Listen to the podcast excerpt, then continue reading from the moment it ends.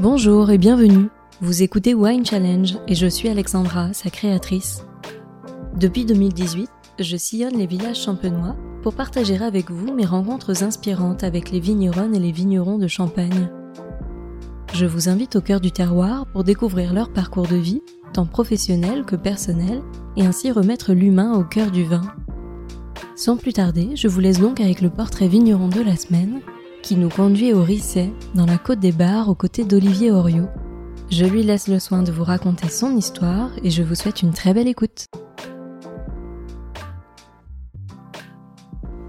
Bonjour Olivier. Bonjour Alexandra. Merci beaucoup de me recevoir au domaine. Je suis ravie de venir à ta rencontre pour apprendre un petit peu plus de toi. Donc pour commencer, je vais te laisser te présenter de la façon dont tu le souhaites.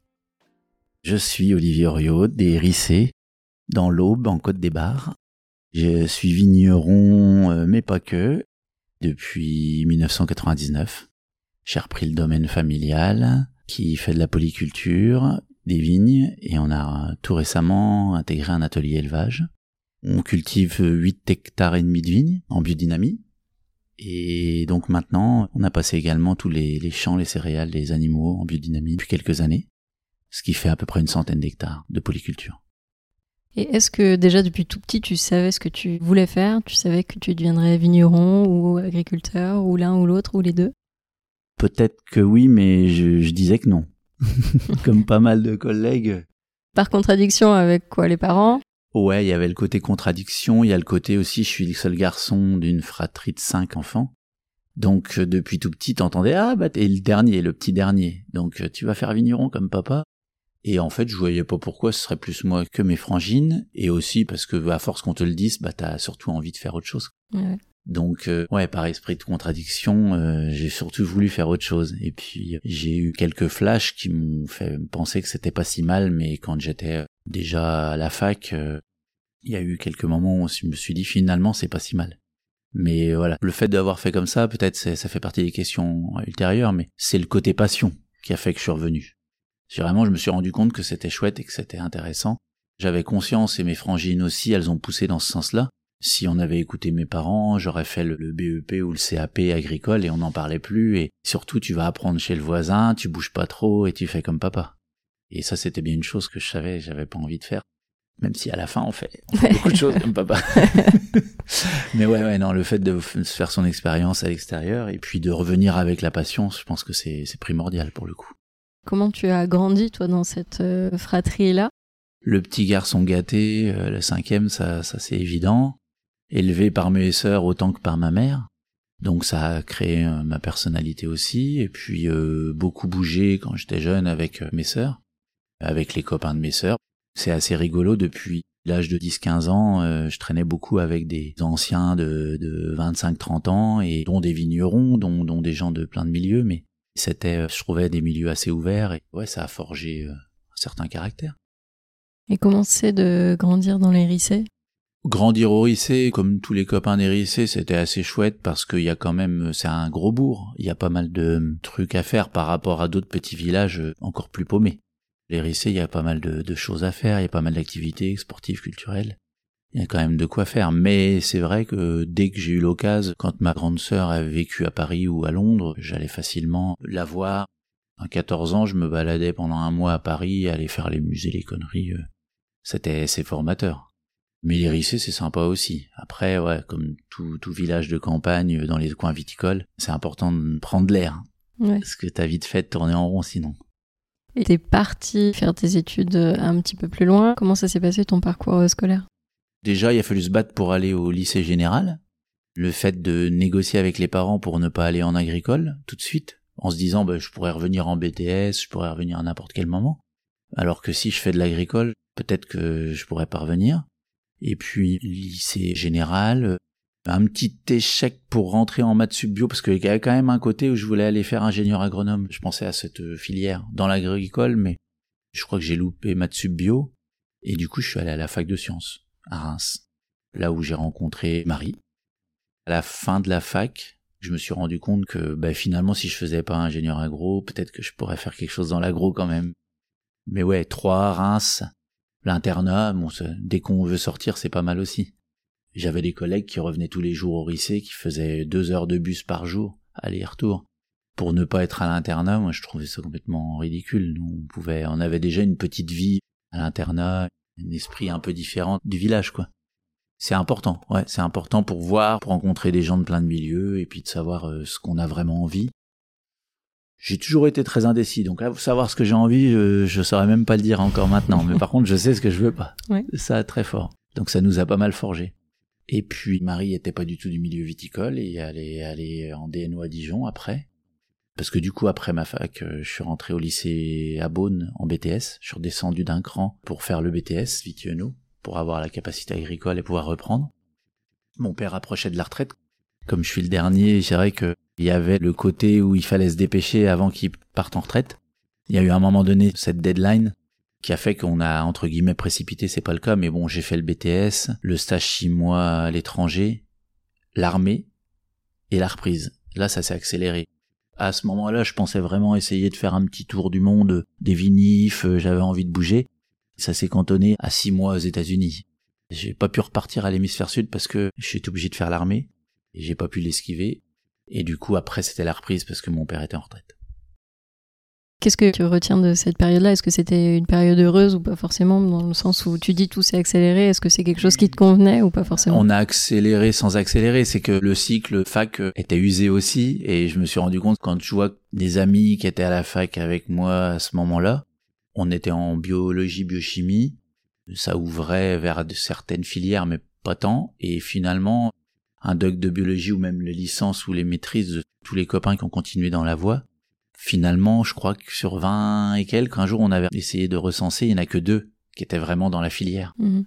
Tous les autres, on a complètement dévié sur euh, des trucs euh, très différents.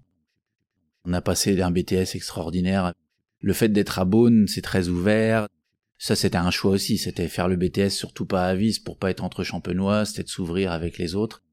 Beaune, c'était particulièrement sympa parce qu'il y avait des Jurassiens, des Côtes-du-Rhône, des Alsaciens, des Champenois, des Val-de-Loire. Il y avait quasiment tout le monde sauf les Bordelais. Il y avait la France entière qui était réunie, on passait notre temps à déguster euh, en dehors des cours. Donc on a appris beaucoup plus les week-ends euh, que la semaine, c'était vraiment drôle. Et là, le côté passion euh, d'avoir envie de faire du vin il est né là. Parce que je l'ai pas dit, mais je reprenais un domaine où mon père était à la coopérative et il faisait pas de vin. Donc il avait fait du vin quelquefois comme ça pour lui, un peu de coteau champenois, t'as le droit d'en mettre 4 hectos en bouteille pour les vendanges. Donc il faisait de temps en temps, mais c'est tout. Il faisait vraiment pas de vin et là l'envie de revenir avec l'envie de faire du vin, ça a été évident. C'était déjà un petit peu au fond quand j'ai eu la décision de revenir, mais dès que je me suis retrouvé en BTS avec des gens de partout et qu'on s'éclatait autour du vin, c'était vraiment l'idée de, de, faire du vin le plus naturellement possible et de s'amuser quoi. Tu disais tes parents voulaient déjà te mettre dans cette case du, du côté vitier agri. Mais toi, quand tu es arrivé avec cette volonté de faire du vin, est-ce que ton père était prêt à ça ou est-ce qu'il s'imaginait que tu resterais à la COP? Bonne question, je sais pas, je saurais pas dire. Euh... Est-ce qu'il t'avait déjà en tout cas incité ou poussé à changer le modèle et à dire si tu reviens, tu pourras aussi faire du vin par exemple ou est-ce que c'était pas forcément dans son idée de la transmission? moins, ouais, c'était peut-être pas dit comme ça, mais ça devait être quand même plus ou moins. Il voyait bien que quand les enfants revenaient, beaucoup de, de vignerons en champenois ont commencé comme ça. On, les parents étaient à la COP et en parallèle, euh, d'ailleurs, moi je suis encore à la COP, hein, on n'est pas quitté complètement.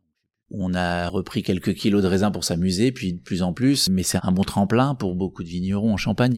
Et d'ailleurs, c'est sympa parce que dans, les autres régions, les copains ne peuvent pas faire ça parce qu'ils sont obligés de quitter la COP 100%. Ça a peut-être changé depuis, mais s'ils avaient envie de faire du vin, c'était c'est 100%. Et là, c'est beaucoup plus de pression, beaucoup plus euh, compliqué. Et en plus, pour la petite anecdote, j'avais pas envie de tout faire moi-même spécialement, j'ai proposé à la COP, comme je sortais du BTS Vitiono, de vinifier les vins de la COP. On voulait faire une cuvée, c'était du champagne rosé, on devait faire du champagne rosé. Donc les, cuvées étaient faites par la COP, mais le champagne rosé de saignée, ils avaient déjà fait ça dans cette petite COP, à la viticole, ils avaient fait quelques cuvées, ou de temps en temps, pour pas ne reprendre un, assemblage fait par la COP, euh, de rouge et de blanc, ils faisaient un rosé de saignée, et la COP lui faisait les bulles, la prise de mousse, mais la partie vinif était faite par les associés euh, coopérateurs qui s'étaient euh, réunis autour de la cuve. Et ça avait été une super expérience, c'était un moment sympa, vraiment dans l'esprit COP, tout le monde autour de la cuve, à piger. Et ça, moi j'avais envie de le recréer, et puis ils n'ont pas voulu. Oh non, finalement c'est pas mal l'assemblage, c'est plus régulier, tout ça. Et ça, c'était en 99, j'avais pas encore repris. Et c'est ça qui m'a mis le pied à l'étrier. C'est le fait que les autres ne veulent pas le faire et ne veulent pas faire de rosé dérissé. Le champagne rosé et le rosé dérissé, c'est les deux choses qui nous ont lancé. On s'est dit, bon, bah, du coup, s'ils veulent pas le faire, on va continuer le champagne avec eux. Mais sur les vinifs un peu spéciales, euh, on va les faire nous, puisqu'ils veulent pas le faire ensemble. S'ils avaient dit oui, j'en serais sûrement pas là où j'en suis aujourd'hui. Et voilà, on a commencé notre premier vin, c'était un rosé dérissé, un coteau champenois. On a fait que des tranquilles la première année. Enfin, en tout cas, fait maison. Et puis, on reprenait à la cope les bouteilles. Et on a, pendant quatre ans, fait que des tranquilles. On a eu tout de suite eu envie de ne pas les vendre et de les garder. Parce que, justement, on n'a pas la pression de les vendre vite, puisqu'on a tout le stock de champagne euh, à la cave. Et on se dit, bon, bah, finalement, autant le vendre quand il a maturité. Et ça, c'est un deuxième euh, point qui est très important en champagne on a cette possibilité qu'on s'offre euh, avec nos vinifs de garder les vins et de les vendre à la maturité. Quand les copains commencent dans d'autres régions, ils peuvent pas faire autrement que de vendre les vins, et même s'ils sont pas prêts. Donc euh, c'est plus compliqué après de faire la rotation. Et voilà, j'ai commencé à vendre mes premiers vins peut-être en 2003-2004 et on faisait toujours pas de champagne. Et puis assez vite, euh, des importateurs ou des cavistes sont venus nous voir parce qu'ils voulaient voir le phénomène d'hérissé qui faisait pas de champagne. Qu'est-ce qu'il avait de, de, bizarre ce mec? Et puis c'est rigolo parce qu'encore dix ans après, il y a des gens qui croyaient que je faisais toujours que des tranquilles alors qu'on faisait des champagnes depuis 2004. Mais comme on les a sortis qu'en 2008 ou 9, c'était trop drôle. Il y a toujours eu un décalage, mais ça, c'est pareil, c'est vraiment bien champenois ce système. On s'est très vite amusé dans les vinifs euh, de tranquille, en tout cas de couleur. On a une particularité, c'est qu'on fait en vendange entière.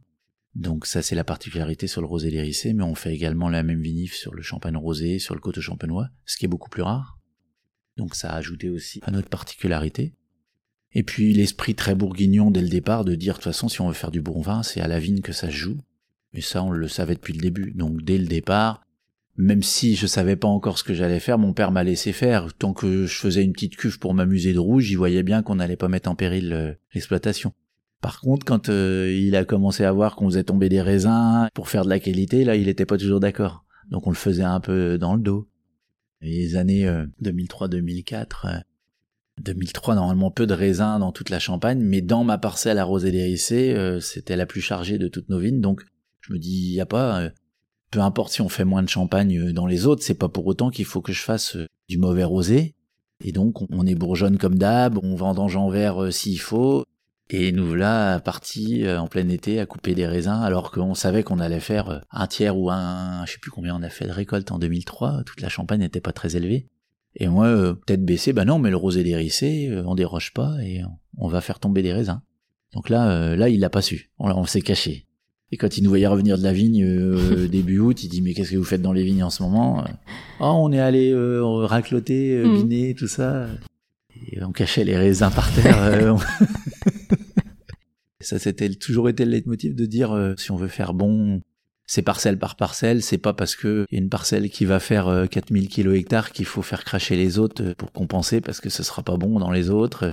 Et même si on les livre à la COP, c'est pas grave, faut garder sa logique globale. Et puis petit à petit, on a continué de la même manière. On a fait de la même manière sur les coteaux champenois blancs, puis sur les champagnes, puis sur toute la gamme, quoi. Donc ça, c'est vraiment le savoir-faire qu'on a acquis et puis avec toute l'équipe du domaine, maintenant euh, on est réglé et on sait que voilà, peu importe l'année, peu importe s'il y a une vigne grêle, euh, c'est pas pour autant qu'on va faire cracher l'autre. C'est pas comme ça qu'on fait du bon vin. Et de ce que tu dis là, on a cet esprit de liberté qui semble en tout cas très fort. C'est-à-dire que tu de mon point de vue, jamais voulu entrer dans les cases. Tu as commencé à faire des vins tranquilles et pas du champagne. Enfin, il y a plein de choses qui peuvent paraître bizarres pour des champagnes, ah entre guillemets. Complètement. Est-ce que tu te sens audacieux ou est-ce que au contraire c'est pas qu'une question d'audace mais c'est vouloir affirmer une singularité pour te différencier des autres? Comment tu perçois les choses? Ça a rarement été exprimé. Je me suis rendu compte après coup que la biodynamie marchait chez nous parce qu'on demande beaucoup d'instinct en biodynamie et en fait depuis le début on fonctionnait à l'instinct. Faire une cuvée, c'était pas qu'est-ce qu'on va faire avec cette cuvée, qu'est-ce qu'on va vendre, c'est on fait du vin et on verra. Et ça nous a permis d'avoir beaucoup de liberté, mais ouais, l'anecdote du coteau blanc, c'est ça, c'est on a fait le coteau blanc la première année parce qu'on voulait faire du vin pour les vendanges, pour les vendangeurs. Et puis un jour, un importateur a dit mais c'est super bon, j'en veux. Euh, ah bah non, ça m'arrange pas, nous on avait prévu de le, boire aux vendanges. Et c'était notre premier coteau blanc. Et maintenant, on essaye d'en faire régulièrement parce que ça marche bien. Mais on était presque déçus de pas pouvoir le boire, quoi. Ouais. De pas, en tout cas, de le boire en quantité où on espérait. Et euh, mais c'est ça, ouais, ça permet d'avoir des libertés en se disant, au pire, c'est pas grave, on le boira. On a créé énormément de cuvées récemment. À chaque fois, c'est dans cet état d'esprit. On fait, on fait une cuvée sans soufre, allons-y. De toute façon, au pire, euh, on le boira avec les vendangeurs. S'il faut mettre un peu de limonade dedans, euh, au casse-croûte, euh, en exagérant, t'imagines. Ouais. Mais en fait, euh, voilà, c'est à chaque fois c'est libre. Encore la semaine dernière, on a mis en bouteille une nouvelle cuvée. On a décidé trois jours avant parce qu'on s'est dit c'est bon, allons-y quoi. Aucun plan marketing de savoir si ça va se vendre, on verra bien. On a des vendangeurs pour le boire après. Bah voilà. Mais c'est vrai que ça nous ça nous rend libre, ouais, Ouais. complètement. Et c'est assez agréable du coup. Peut-être que le comptable ou peut-être que mon père euh, se faisait des cheveux blancs à une époque, mais nous, on avait confiance. On y croyait vraiment parce qu'on était persuadé que c'était plus facile d'expliquer et de vendre un vin si tu l'aimes. On s'est vite rendu compte à un moment donné que quand on avait déjà nos cuvées et qu'on continuait de vendre celle de la COP, c'était compliqué de parler de celle de la COP. Même si on livrait nos raisins, c'était pas nous qui les avions vinifiés, c'était pas toujours dans le style qu'on aurait aimé, donc on les vendait mais on n'en parlait plus. Il n'y a pas l'instinct que tu as pu Ouais. y mettre ou l'intention que tu as pu y mettre. Donc ouais, voilà, les, le côté instinctif depuis le début nous a tout de suite, euh, l'instinct ça a été d'arrêter les désherbants parce qu'on voyait bien que ça posait des problèmes. Euh, bah d'ailleurs, une des premières années où j'étais là et une des dernières années où on a mis du désherbant, je crois que c'est 2000 ou 2001, mon père, je lui ai tout de suite fait arrêter genre les prélevés parce que ça, je sentais que c'est ce qu'on retrouvait dans les eaux et tout ça, mais je dis il va falloir faire quelque chose, donc on a tout de suite arrêté les prélevés. À l'époque, il y avait encore la pub pour le Roundup où Rex mangeait l'os. Donc euh, tu sortais d'école, tu te diras ah c'est pas si mal, c'est juste foliaire et tout et tout. Et en fait, on a failli faire crever une vigne parce que c'est passé par les plaies de taille et pas par les feuilles. Normalement, ça passe que par les parties herbacées. Et il y a une vigne qui a failli euh, crever à cause euh, du Roundup. C'était un glyphosate euh, qui est passé par les plaies de taille.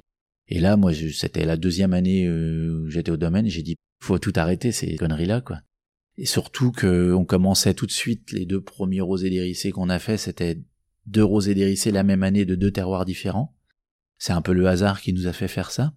Mais en tout cas, euh, dès le début, on a découvert nos deux terroirs euh, emblématiques et on a eu envie de les séparer parce qu'on s'est rendu compte que c'était tellement différent que voilà et on s'est dit mais mettre le même engrais, mettre le même désherbant, mettre le même produit, à la fin on va faire quoi? On va faire le même vin. Donc euh, dès le départ, on s'est dit il faut vraiment laisser faire chaque sol pour pousser le curseur assez loin si on veut que nos deux terroirs aient un goût différent. Donc dès 2002, on est passé direct en biodynamie dans les parcelles où je faisais le rosé dérissé et on continuait en chimique sur euh, les parties COP. Ok. Puis pareil, c'était vite, tu deviens vite schizophrénique. Alors je faisais sans, sans label puisque tu pourrais pas et puis c'était pour s'entraîner puis on a vite vu que ça marchait. Et donc en 2007, je crois, tout le domaine était en biodynamie, non certifié. Et puis après on a fait les papiers parce qu'on s'est rendu compte que ouais, il fallait quand même. Parce que comme je livrais mes raisins à la COP, je livrais des raisins biodynamiques à la COP qui étaient mélangés au conventionnel parce Ouais. que je les avais pas vus certifiés. Et là pareil, on a mis le temps, on s'est dit mais mais c'est complètement fou. Et donc euh, il y a toujours eu ce côté essayer de tirer un peu la COP vers le haut, de tirer les copains vers le haut. Il y a toujours eu ce côté euh, si on veut y arriver, faut emmener du monde, faut pas faire tout seul dans son coin. Et ça a généré des conflits avec euh, ton père, par exemple?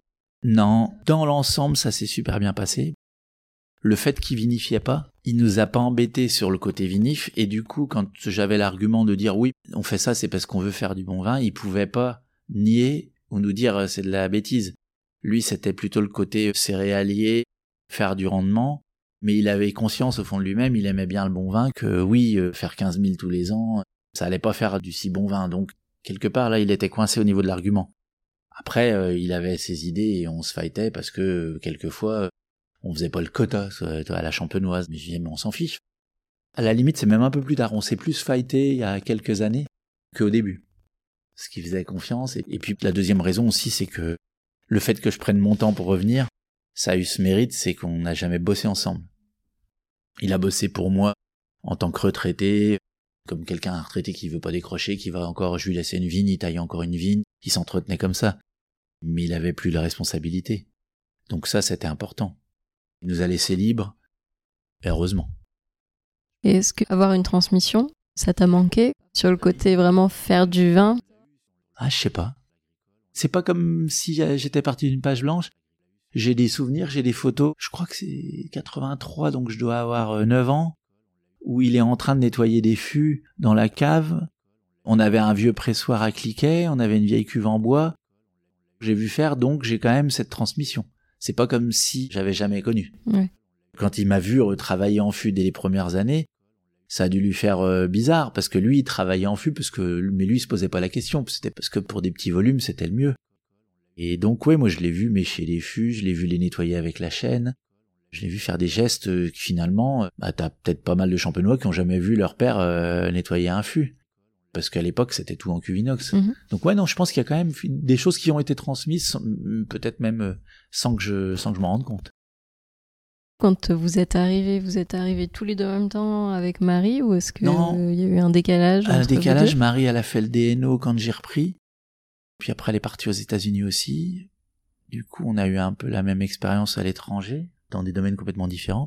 Et puis je suis allé retourner la voir, donc on a rencontré pas mal de vignerons là-bas. Et quand elle est revenue, elle a bossé à l'extérieur, parce qu'il n'y avait pas techniquement la place pour nous deux, vu que c'était le début des premières vinifs où on faisait 3000 bouteilles de rosé dérissé. On n'avait techniquement pas besoin d'être deux pour ça. Et du coup, elle a bossé à la station technique, elle a bossé dans les copes du coin. Et puis elle est revenue quand on a eu notre deuxième enfant. 2005, elle est enceinte de, de Julien, le deuxième. Et je lui dis, mais t'as envie de te retaper la route et tout ça. Et je commençais à être pas mal euh, débordé. Et là, on commençait de faire les champagnes, on avait des, des cuvées qui arrivaient, des nouvelles et tout. On s'est dit, bah ouais, finalement, autant bosser ensemble. Et comment ça se passe entre vous? Quel rôle euh, tient Marie dans la construction aussi du domaine? Ça c'est pareil, ça s'est fait petit à petit euh, super bien. Bah déjà, on a eu aussi des employés super fidèles. On a eu Martine, on a Émilie qui est arrivée un petit peu avant Marie, qui est encore là. Tout de suite, on a vu les besoins euh, où ils pouvaient être et, les rôles se sont répartis petit à petit. Au début, on était tous les deux en cave. Et puis maintenant, on a vachement bien réparti aux vendanges. On a vu aussi où on pouvait s'améliorer. Et depuis, je sais plus combien de temps, je suis retourné aux vignes avec l'équipe pour tout ce qui est euh, prélèvement matu, savoir dans quelle vigne on va, changer de décision parce que c'est pas assez mûr, parce que si, parce que ça. Et là, depuis qu'on a trouvé un rythme de croisière, Marie gère la cave complètement et je gère les vignes complètement dans les vendanges. On a gagné en précision, je trouve, depuis que Marie est venue et depuis qu'on a réparti les rôles. Et puis on a gagné aussi en, fluidité parce qu'on est en phase euh, totale sur euh, énormément de choses. Puis c'est bien parce qu'on a chacun nos domaines, euh, que ce soit dans la vigne, dans la cave. Et puis même avec la biodynamie, on est vraiment complémentaires sur plein de choses. Et tu parles justement de biodynamie, quelle est ta définition, toi, de la biodie aujourd'hui? Tendre vers une autonomie, arriver à s'affranchir des produits de traitement, y compris même les produits biologiques. On a on fait des essais par exemple où on arrive euh, à faire des traitements juste avec les plantes, on arrive à faire plein de, trucs intéressants. Biodynamie pour moi c'est l'approche globale, approche globale à tous les niveaux donc euh, que ce soit au niveau du domaine, euh, la gestion du domaine, que ce soit au niveau de la gestion des maladies dans les vignes, que ce soit au niveau de la, la, gestion globale, parce que là on a remis un élevage pour avoir notre propre fumier, pour faire notre compost, pour avoir notre propre amendement, pour pouvoir euh, faire nos champs, nos vignes. C'est vraiment ça. Bien sûr, c'est pas la biodynamique qui a inventé ça, mais ça l'a remis au goût du jour. Et pour nous, c'est la base. C'est de travailler à l'instinct, c'est de comprendre euh, ce qui se passe dans ton domaine, d'essayer d'avoir un domaine homogène. On fait de l'agroforesterie, on fait du sylvopastoralisme. C'est remettre l'animal au cœur du système. C'est essayer de développer les forces, les énergies euh, à tous les niveaux, et y compris avec les employés. Ça, ça pourrait être ma définition, qui est un peu, peut-être un peu brouillonne. Pas du tout. Qu'est-ce que toutes ces années-là ont changé en toi, en tant qu'homme, pas seulement en tant que vigneron? On a évolué, mais souvent je me dis qu'on n'a pas changé. Ouais. C'est qu'on devait l'avoir quand même au fond de nous. Le coup de l'instinct dès les premières années, le coup de l'avoir envie, de se dire que on verra bien. C'était assez ça aussi. Et finalement, je dirais qu'on n'a pas tant changé. On a des fois gagné en maturité, pour pas dire qu'on a vieilli. Hein, on, mais on a, par contre, quelquefois, je me dis, euh, on est vraiment, vraiment toujours pas sûr de nous. Mais je pense qu'il faut qu'on le garde ça, parce que ça deviendrait dangereux. Et ce qui fait que voilà, en pleine vendange encore l'année dernière, on se retrouve à changer de truc parce que on a des mauvaises ou des bonnes surprises et donc finalement après 23 ans, on s'y attendait pas. C'est aussi ça de bosser avec la nature. Ça c'est évident, mais je pense que ouais, en étant l'esprit alerte, en restant éveillé et sensible, les moindres changements, on les perçoit assez vite. Et on arrive assez vite à changer d'idée ou de chemin. Et ça, pour le coup, euh, on l'a peut-être eu depuis le début, et puis on l'a développé avec la biodynamie. C'est aiguiser ses sens. Et ça, c'est super important à tous les niveaux, quoi. Et est-ce que tu penses que tu feras tous ces métiers-là jusqu'à la fin de ta carrière, ou est-ce que tu penses que tout est possible? Tout est possible, hein, ouais. Mais là, on s'amuse vraiment bien, on se charge avec des nouveaux métiers, on n'arrête pas. Mais hier, j'ai décalé ton rendez-vous parce qu'on a moissonné des lentilles pour la première fois de ma vie. On a fait des lentilles, donc là maintenant on va les trier, puis on va essayer de les manger. donc c'est chouette, c'est un nouveau projet. Depuis l'année dernière, on fait notre farine et on fait notre pain pour le fun. Puis si ça marche et si c'est chouette, peut-être ce sera pas que pour le fun. Parce que finalement, c'est aussi ça, petit à petit, on s'éclate avec le vin, on s'amuse. Il y a vraiment un côté artisanal dans le vin qui est important dans l'agricole. Il n'y a pas beaucoup de métiers en général euh, aussi complets, je trouve, et aussi passionnants. Mais petit à petit, quand tu as la polyculture autour et quand tu t'intéresses à la biodynamie et que tu te rends compte de ce qui nous arrive sur cette petite terre depuis quelques années, on se dit euh, ouais, à un moment donné, c'est pas primordial le vin. Donc euh, c'est nécessaire, mais c'est pas primordial. Et donc plus ça va, plus on se dit que les choses nourricières, elles vont devenir de plus en plus importantes. Donc euh, tendre vers ça, c'est ouais, c'est quelque chose qu'il y a dix ans on m'aurait dit euh, tu feras ta viande, tu feras ton pain, euh, tes lentilles. Je pense que j'aurais bien rigolé. Mais ouais, petit à petit, dans le côté transmission, notre fils, le grand, je sais pas s'il reviendra au domaine, mais il est là en ce moment en tant que salarié et il a créé un maraîchage. Donc ça, c'est le nouveau projet de cette année. Qu'est-ce que ça donnera? On sait pas. Peut-être qu'on sera aussi maraîcher dans, dans quelques années. Donc on s'interdit rien, on verra. Ce sera vraiment où les énergies nous mènent. Est-ce qu'on arrive quand même à trouver un équilibre entre vie pro, vie perso? Est-ce qu'on arrive à se satisfaire de ce rythme effréné là au quotidien, de par différentes choses qu'on entreprend, sans forcément avoir une grosse marge de temps pour faire autre chose, de vraiment décorréler du travail quoi? Certes, à chaque fois qu'on en discute avec les amis, ils disent mais vous êtes complètement fou et comment vous faites et tout et tout. C'est sûr qu'on a des journées bien remplies, mais on avait des journées bien remplies euh, il y a 23 ans quand on a commencé à faire du vin. Et en fait, c'est juste qu'on a déplacé du curseur c'est qu'à l'époque on a commencé, on était peut-être euh, deux ou trois là sur le domaine. Depuis le Covid, on a embauché trois personnes. On est huit permanents, peut-être bientôt dix. C'est comme ça qu'on voit la chose aussi, c'est qu'on a besoin de cette viticulture et cette agriculture parce que ça a un rôle euh, social également très important, de s'engager et d'engager du monde, d'avoir des gens super fidèles qui viennent tous les ans dans les temporaires, plus nos permanents, de savoir qu'on le fait aussi pour eux et puis eux ils nous le rendent bien et puis on se dit ah c'est chouette. Si un jour ils veulent voler par leur propre aile ils peuvent en attendant ils s'éclatent là. Donc ça c'est un réglage parce que l'élevage et les céréales en bio c'est assez récent donc on est en, en réglage. Mais le réglage est en train de se faire. On s'en est mis beaucoup sur les épaules et on arrive à reprendre des vacances qu'on n'arrivait plus il y a quelques années par exemple ou des choses comme ça c'est une histoire d'organisation de travail. C'est un nouveau métier, c'est le management. Mais pareil, on le fait à l'instinct aussi. On peut se louper aussi, mais comme on essaie d'être juste, ça se passe bien dans l'ensemble. Est-ce que c'est aussi important pour Marie et toi de créer des projets justement avec vos enfants pour euh, enclencher et penser à une transmission aussi? Alors on l'a jamais ni verbalisé ni même imaginé avant, mais le fait que Paul revienne faire un maraîchage pour s'entraîner peut-être qu'il ira euh, s'installer en Corse ou en Australie, va savoir. Mais en tout cas, le fait que récemment il ait fait sa formation en herboristerie et qu'en attendant de faire quelque chose, autant venir faire le petit maraîchage à la maison, ça donne des idées. Mais comme j'ai pas aimé qu'on mette la pression étant jeune, ça a été toujours important pour nous de ne pas mettre la pression. Donc on essayait de pas parler boulot à table euh, avec les enfants, même si tu, tu te doutes bien que c'est pas si évident quand tu vas ensemble. Au fait, tiens, j'ai oublié de te dire, il y a le camion qui arrive demain matin. Ah oui, mince. Les enfants, oh, on a dit qu'on parlait pas. non, mais dans l'ensemble, ça se passe super bien. Mais je pense que la transmission, en tout cas, euh, j'espère qu'elle se fait ou qu'elle se fera aussi parce qu'ils voient qu'on est passionné. Je suis persuadé que le fait qu'ils nous voient s'éclater dans le boulot, et ils nous voient faire des heures, ils se disent ils sont complètement fous. Des fois, ils se rendent bien compte, ah, on prend pas de vacances comme les autres ou quoi. Mais ils nous donnent un coup de main un dimanche soir à rentrer de la paille avant la pluie, euh, avec le sourire et ils se rendent compte qu'il y a, des choses sympas aussi dans, dans le métier. Et donc c'est plus par le côté euh, montrer qu'on s'éclate dans ce qu'on fait et leur dire que peu importe ce qu'ils feront, il faudra qu'ils s'éclatent dans ce qu'ils font s'ils veulent vraiment euh, passer une belle vie. Après, ils viendront ou pas. Mais au moins, si on arrive à leur inculquer le fait qu'ils s'amusent, ça sera beaucoup plus facile.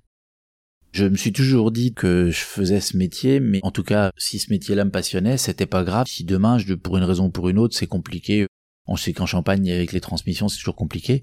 Je me suis toujours dit, c'est pas grave. S'il faut que j'aille monter un domaine marié d'Auvergne, on crée un domaine en Auvergne, on pourra très bien s'amuser là-bas aussi. On est attaché très fortement à ce qu'on fait ici, mais j'ai toujours eu au fond de moi quelque chose qui me disait c'est pas grave, tu peux le faire ailleurs. Je pense qu'on peut nous définir aussi par ce qu'on fait, mais pas parce qu'on a, en tout cas. T'arrives à pas avoir un rapport, on va dire, malsain au fait de posséder, à ce côté très terrien, bah ça, c'est la grosse réussite de mes parents. On est cinq enfants et on s'entend comme les, cinq doigts de la main et à chaque fois, à chaque fois, on est soudés sur toutes les décisions importantes. Et là, pour le coup, c'est leur grande, grande réussite parce que euh, on est en phase totale. Enfin, c'est une de mes sœurs qui est chef d'équipe au vendange alors qu'elle bosse à l'extérieur. C'est une autre, je lui fais sa vigne parce que elle est vigneronne en partie. On est tous d'accord pour dire que si c'est pour se fighter entre nous, on préfère perdre les biens. C'est une grosse question la transmission actuellement pour moi, parce que justement, on verra si les enfants reviennent, et puis peu importe si c'est les enfants ou pas, comment on va transmettre un truc comme ça, parce que c'est un sacré bébé qu'on est en train de, de créer. Et c'est des questions au niveau globalité importante parce que l'agriculture a un gros gros gros problème, c'est que il y avait un million de paysans avant, on est trois quatre cent mille, on est plus agriculteurs ou certains industriels que paysans, et si on veut réussir le virage écologique, il faudrait retourner à un million de paysans, des vrais. Et en fait, on tend vers 100, 150 000 agriculteurs d'ici dix ans. Donc en fait, euh, faudrait même pas qu'on stabilise, faudrait qu'on augmente nos chiffres. Et là, ce qui se passe, c'est la concentration, c'est toutes les fermes grossissent. Et quand les fermes grossissent, elles peuvent plus faire de l'agriculture paysanne. Donc pour nous, c'est un gros leitmotiv aussi. Peut-être un jour de scinder la ferme en deux pour installer quelqu'un, un jeune. Il y aura forcément des évolutions. Et justement, comment tu perçois l'avenir de la planète, de la Champagne euh, dans quelques années? Est-ce que c'est quelque chose qui te fait peur ou au contraire, est-ce que tu arrives à transformer cette peur en une espèce de leitmotiv pour en faire quelque chose de positif? Je suis vraiment foncièrement optimiste tout le temps. Mais quand il y a des trucs évidents, je me dis peut-être que la Champagne morflera, mais on s'en sortira parce qu'elle est, assez forte aussi. Et puis peut-être que les agriculteurs vont morfler, mais si on fait les choses bien, je pense que certains s'en sortiront. J'ai vraiment l'impression maintenant qu'on fait plus le même métier. Je le disais déjà il y a dix ans à propos des vignerons, quand je voyais certains autres vignerons et surtout les maisons avoir une manière de faire beaucoup plus industrielle. Je le critiquais pas, mais je constatais qu'on faisait plus le même métier. Je trouvais qu'on était sur deux métiers différents. On était dans la même région. Il y avait des vignerons qui vigneronnaient, et puis il y avait les autres qui industrialisaient. Et bah là, depuis cinq ans, on fait le même constat en agricole, depuis qu'on s'intéresse beaucoup plus à l'agricole. Et je me dis que c'est encore pire en agricole que dans le viti. Finalement, le côté où on fait le vin fait que même certains qui n'ont pas conscience ont encore ce côté où ouais, on fait du vin, donc il faut faire quand même du raisin de qualité. Parce qu'on vend le produit transformé, il y a cette conscience, des fois inconsciente, que des vignerons ont, d'agriculteurs n'ont pas. Donc ouais, il y a du boulot. Mais euh, tous les jours, on explique ce qu'on fait et si ça peut donner envie on a souvent des stagiaires. Là, j'ai une stagiaire en biodynamie qui va reprendre une ferme. Je présume qu'elle va pas la reprendre pour faire euh, de l'industrie. Mais bon, c'est sûr qu'il est temps de s'y mettre. Et avant de conclure cet entretien, est-ce que tu voulais rajouter quelque chose? J'ai une petite anecdote qui peut-être résume un peu le domaine et également l'économie globale champenoise. Quand j'ai repris le domaine, la première chose que j'ai fait, c'est créer le caveau de réception où on est là et les dortoirs qui sont juste au-dessus de notre tête. Et je me suis fait moquer. Mais vraiment, en disant mais de toute façon on aura la machine à vendanger dans dix ans. En plus avec les normes, euh, ça va devenir de plus en plus compliqué de loger du monde. Enfin c'est n'importe quoi. Et je rigolais et j'avais conscience dès le départ que si on voulait avoir du monde qui vienne bosser chez nous, il fallait les recevoir dignement. Et on est 23 ans après, le caveau il tient bien. C'est la pièce où c'est le briefing du matin, c'est le restaurant éphémère, c'est la salle de fête euh, au vendange, c'est la pièce de vie. Les dortoirs sont toujours pleins, j'ai des palisseurs qui viennent, on nourrit, on loge même au palissage, même à la taille. Et les gens reviennent. Et quand, euh, ouais, 23 ans après, j'ai des copains qui m'appellent en fin de vendange en disant Est-ce que tu peux venir nous aider euh, à finir la vendange parce que mon équipe de prestataires s'est barrée? Je leur dis pas, mais je pense très fort. Tu t'étais moqué de moi quand j'ai fait mes dortoirs. et la machine vendanger elle est toujours pas là et puis tu trouves pas tes vendangeurs. Enfin c'est ouais, ça résume beaucoup de choses. Et comme le sujet du podcast, c'est vraiment sur aussi le côté social, je trouve que c'est tellement énorme ce que certains sont en train de vivre, de dire qu'on trouve plus personne, que personne veut bosser. Quand euh, nous, et pas que nous, les collègues, on est au village, euh, peut-être on est encore euh, même pas une dizaine sur 200 vignerons au Rissé. On n'est même plus une dizaine à nourrir, loger aux vendanges. Mais par contre, ces dix-là, on refuse du monde. Donc posez-vous les bonnes questions. Mais c'est tellement une dépense d'énergie pour faire ça. Certes, je comprends que tout le monde n'a pas cette énergie, mais tellement ils nous le rendent aussi quand ils viennent nous aider. Et puis quand tu veux faire de la qualité pour trier les raisins, quand c'est une année pourrie, quand c'est les tâcherons ou les prestataires, euh, ils mettent tout, ils trient pas.